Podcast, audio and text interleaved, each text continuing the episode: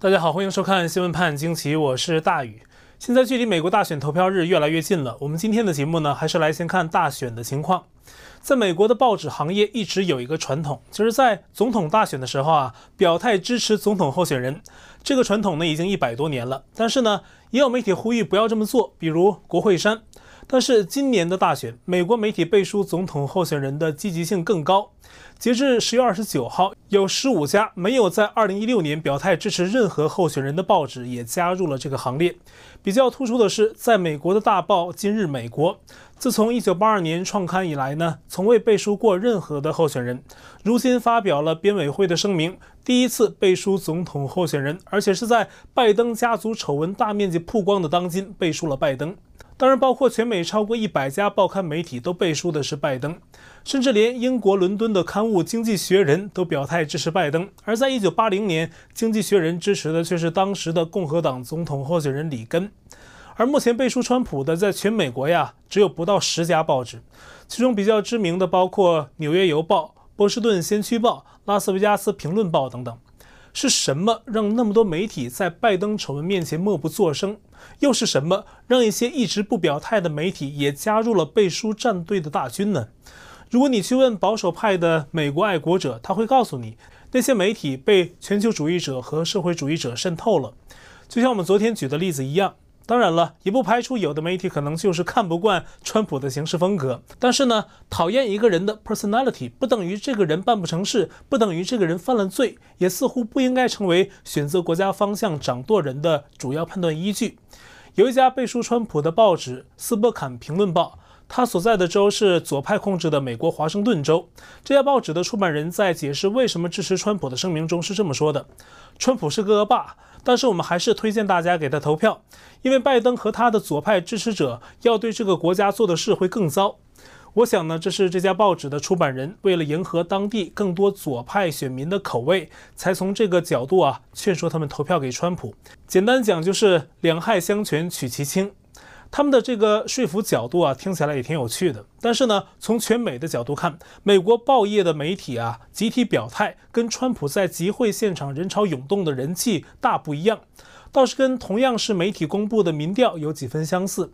看上去呢，一面倒的对拜登有利。可是呢，很多人对民调已经失去了足够的信心。的确，白宫宝座谁去做，最终的决定权永远是在美国人民手上的那张选票。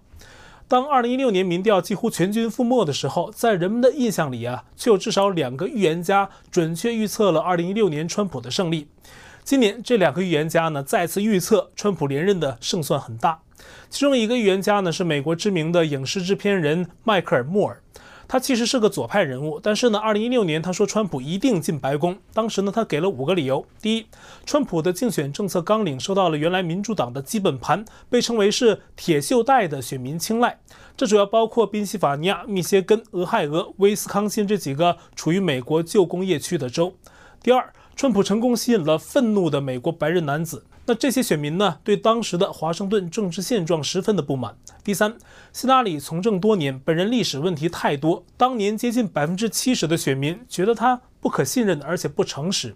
第四，当年希拉里有个党内的对手是个社会主义者，但成功吸引很多年轻选民，叫伯尼桑德斯，人气很高。但是呢，选民普遍相信桑德斯没拿到民主党总统提名人，是奥巴马、拜登政府的内部操作所致。他们力推希拉里出征，把桑德斯和他的选民支持者给打压下去了。所以呢，这一大批遭到打压的桑德斯选民是不会给希拉里投票的。第五，叫做杰西·文托拉效应。这位杰西·文托拉是一九九九年到两千零三年的明尼苏达州州长，他的背景呢跟川普有几分相似。出身海军爆破大队的他呀，是美国电视名人，还是个职业摔跤手，也就是说还算是个娱乐圈的明星。当年意外的真的被选民选为明尼苏达州州长。这个效应的大意是说呢，人们进入投票站，在选择候选人的时候，就愿意选择一些很特别的候选人，或者年轻人故意选择一些会让老爸老妈发疯的候选人。那这种感觉呢，就像是每个人站在尼加拉大瀑布边缘的时候，都可能有一刻会想象自己飞越瀑布会是什么感觉。投票站就像是一个会产生奇迹的地方，你不知道人们在按下按钮的一瞬间，脑海里会出现怎样神奇的化学反应。所以呢，基于以上的原因，莫尔在2016年断定川普一定赢，结果真是如此。刚才说的五点呢，其实也适用于今年。昨天我们介绍过了，美国选民最最重视的议题是什么？是经济，这是川普团队的优势。那么刚才的第一点，美国老工业区的选民还是会做出亲经济的选择。第二点是美国白人男子对华盛顿建制派政客的愤怒，这个今年依旧。第三点，只要把当年的希拉里换成拜登就可以了。拜登的丑闻以及他过去几十年从政的政治包袱，一样对他是个巨大的拖累。第四点，当年民主党内对桑德斯及其选民的打压，在今年看上去更像是主流媒体和社交媒体巨头对于拜登丑闻的晋升与过滤，这同样令很多选民不满。谷歌趋势中啊，很多选民要改选票的动因就在于此。那最后一点，杰西·文图拉效应今年会发生在谁身上呢？这个我没有什么答案。那我相信每个观众会有自己的答案。但是这个效应呢，也只是众多影响选举的因素之一，并不是决定性因素。也许迈克尔·莫尔也是带着像2016年那样的缜密分析，对今年的大选呢，他表达了这样的观点。他说呀，首先不要相信那些民调。第二，川普的选票总是被低估。他介绍了一个细节，就是民意调查员啊，在打给川普选民的时候，川普选民会严重怀疑他们的诚信。对这些川普选民来说，这些民调机构一样是假新闻的制造者。莫尔的意思是，这些选民很多会不客气地拒绝回答。那么回答的更多的是非川普选民，所以民调上看上去拜登是领先的。莫尔给出了一个自己的建议，说看民调至少要把数据裁成两半儿再看。今年八月，莫尔给出了一个明确的预测，他说呀，有鉴于川普选民今年超乎寻常的热情，川普会再度连任。那好，刚才呢是第一个预言家，另外一个我们要说的，在二零一六年预测准确的预言家是一个机构——南加州大学。这家大学的民调方式很特别，它采用的方法呀，不是问你会投给谁，而是一种社交判断的方法。他会问你，你觉得你社交圈内的其他人，比如你的朋友，会投给谁？他们用这种方式成功预测了2016年川普会赢得大选。今年他们还是采取同样的办法，预测结果是川普会赢得连任。那么每年大选呢，我们都避不开一个概念，就是关键州。我们在此前节目中呢介绍过关键州的概念，就是这个州不一定谁会拿下，不像有的红州、蓝州，基本上趋势是可以预测的，而关键州的选民动向是难以预测的，而且关键州加起来选举人票数还不少，他们的选择将成为决定总统人选的重要因素。今年的大选关键州，根据今日美国的报道有六个，其中三个在旧工业区，分别是威斯康辛、密歇根和宾州；还有三个在阳光地带，分别是亚利桑那州、北卡罗来纳州还有佛罗里达州。谁想赢得白宫宝座，必须跨越二百七十张选举人票的门槛，而这六个州呢，一共有一百零一张选举人票，非常重要。二零一六年，这六个关键州都被川普拿下。那今年这几个州情况是如何呢？首先来看密歇根州，川普在二零一六年在这里以百分之零点二的微弱优势击败希拉里胜出。密歇根州的选民重镇在底特律，那里有全州三分之一的人口。民主党选民呢多于共和党选民，但是中立的无党派选民也不少。除了底特律，那么另外两个大区，一个是中密歇根，川普选民分布广泛。另一个是西密歇根，这里会形成拉锯战，然后是威斯康辛州。从人口分布特点来看呢，这里应该是川普选民的天下。但是按照以往经验，这里讨厌希拉里的选民呢，没有那么讨厌拜登。但是现在拜登丑闻频出，就不好说了。在宾夕法尼亚州，2016年川普是险胜，但却是一九八八年以来第一个拿下宾州的共和党总统。今年宾州被认为是最重要的一个州。人口稠密的匹兹堡、费城，还有宾州东南部有很多比较铁杆的民主党选民，而且四年来呢，这里的人是越来越民主党。川普需要在其他地区扩大优势，抵消这几个区域的影响。但是最近费城出现骚乱，这种严重的治安问题似乎有利于强调恢复法律与秩序的川普获得更多人心。北卡罗来纳州也很关键，川普今年频繁到访这里，七月以来呢，已经去了至少七次。这个州大城市的民主党选民很多，但是郊区却是川普的天下。双方战果可能体现在郊区与城市选民之间的拉锯。亚利桑那州曾经一直是共和党票仓，但随着越来越多的拉丁裔选民偷渡进入美国，这里的民主党选民变得很强势。最近四年来呢，民主党选民势力继续壮大，川普想拿下这里似乎更难一点。最后是佛罗里达州，那总统候选人呢，经常在这个州显得势均力敌，要想拿下，要拿出更多的努力。而一旦谁赢得佛州，很可能预示着谁会最终在全美获得胜利。佛州有不少委内瑞拉和古巴的移民，他们对共产主义和社会主义深恶痛绝，将成为川普的铁票。目前呢，拜登在佛州的民调领先川普，这连不少的政治分析家都很怀疑。实际情况会是如何呢？人们期待着十一月三号的答案。十月二十九号，川普和拜登啊都在佛州举办造势活动。拜登在佛州坦帕演讲的时候，被选民当众质问丑闻问题。拜登显得无所适从啊，一直没有给出令人信服的答案，只是在那里傻笑。那在现场呢，拜登演说时说川普腐败，几个现场的选民马上回应说：“你这是撒谎，你儿子和乌克兰才是腐败。你用十亿美元贿赂乌克兰政府，保护你的家族利益。”现场还有人骂拜登啊，并且呢向他高喊川普是清白的。整个过程被人录下，拜登相当尴尬。根据美国保守派新闻网 OANN 的报道，乌克兰法庭呢刚刚把老拜登列为一个刑事案件的嫌疑人。乌克兰总统泽伦斯基说，这件案子牵涉严重的叛国罪。在拜登还是美国副总统的时候，他主管乌克兰事务，他施压乌克兰政府解雇一名检察官肖金，以停止对其儿子亨特·拜登所在的乌克兰布瑞斯马石油公司的腐败调查。二零一八年，拜登向美国一间智库外交关系委员会夸耀说呀。当年他到访乌克兰，对该国官员说：“我六个小时就离开乌克兰了。你们不解雇检察官肖金，就得不到美国的十亿美元贷款。”那拜登说呢？随后乌克兰政府就把肖金解雇了。今年二月，肖金正式向乌克兰法院提告，要调查此事。十月二十九号，美国司法部也对媒体证实，联邦调查局已经在二零一九年开始了对亨特·拜登与其同伙的刑事调查。FBI 怀疑他们洗钱。那同一天呢，在美国的一些论坛里，网友还在流传一个帖子。那这并不是公开报道哈，内容是说，亨特·拜登十月二十八号下午已经向 FBI 自首，司法部长巴尔和另外六名司法部律师对他进行了面询。目前呢，亨特·拜登正在华盛顿 DC 的一家医疗机构戒毒瘾。当天，他已经供出了家族手中超过三亿美元的汇款，是拜登家族过去二十年收到的贿赂。这些钱被藏在不同的银行账户中，而老拜登呢，有权从这些账户中提款，并已经自己从这些账户中提取过四千五百万美元，用于私人物品买卖。消息说呀，巴尔可能会在本周五，也就是十月三十号约见老拜登，要他考虑退选，不然呢，将面临几项的刑事指控。以上这些内容啊，是美国网友在网上散播的，那真实性还没有确认。主要疑点在于，有罪就是有罪，美国司法部长应该不会以控罪要挟拜登退选。而且拜登呢，十月三十号周五在佛罗里达竞选，去 DC 的可能性不大。但是美国民间啊，对他的丑闻关注度真的是很高。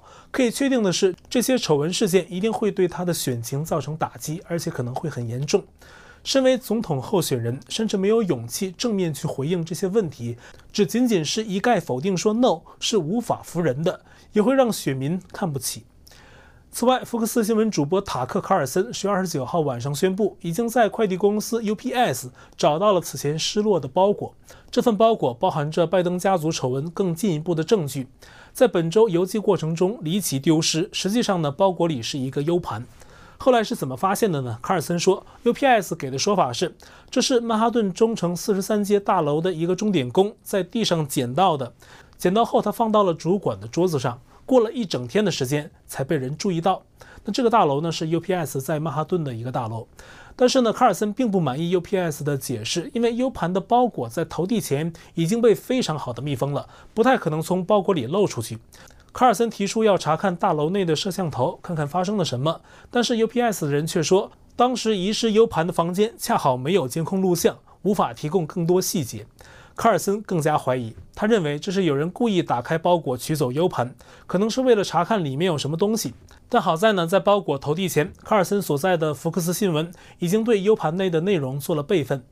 也许最近卡尔森就会公布 U 盘内更多的细节。美国两党总统提名人的大选造势持续进行，在大洋彼岸的北京，没有国家领导人换选，但是呢，中共内部的动向仍然引人关注。十月三十号，中共首次以中共中央名义在北京时间上午十点召开新闻发布会，介绍五中全会的成果。那会上呢，接替王沪宁担任中央政策研究室主任的江金泉首次亮相，而王沪宁的这一职位变动也成了今年五中全会一个新的关注点。中央政策研究室是中共的最高智囊机构，王沪宁从二零零二年开始一直担任这个研究室的主任。而此前呢，江金泉长期是王沪宁在中央政策研究室的副手，他本人是中共党建的专家，还曾参与十九大文件的起草以及十九大党章的修改。而卸下此职的王沪宁仍是中共的政治局常委，他在中共党内履历颇丰，是前党魁江泽民三个代表的主要包装师，也是胡锦涛科学发展观的推手。